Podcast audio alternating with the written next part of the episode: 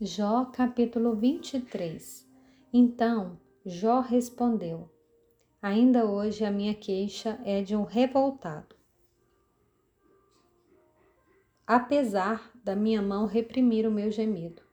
Quem dera eu soubesse onde encontrá-lo, então me chegaria ao seu tribunal e exporia diante dele a minha causa e encheria a minha boca de argumentos.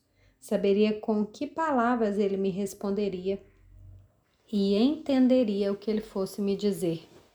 Será que ele discutiria comigo segundo a grandeza do seu poder? Não. Ele me atenderia. Ali o homem reto apresentaria sua causa diante dele e eu me livraria para sempre do meu juiz. Se me adianto, Deus não está ali. E se volto para trás, não o percebo.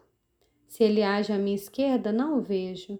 E se ele se esconde à minha direita, não o enxergo mas ele sabe o meu caminho. Se ele me provasse, eu sairia como ouro. Os meus pés seguiram as suas pisadas. Guardei o seu caminho e não me desviei dele. Do mandamento dos seus lábios nunca me afastei e escondi no meu íntimo as palavras de sua boca. Mas se Deus resolveu alguma coisa, quem o pode convencer a mudar de ideia?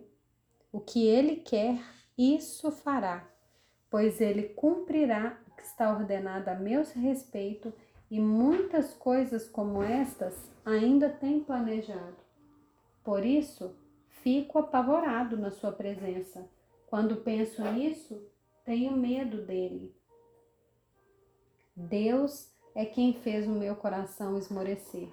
O Todo-Poderoso me encheu de pavor, porque não estou desfalecido por causa das trevas, nem porque a escuridão cobre o meu rosto.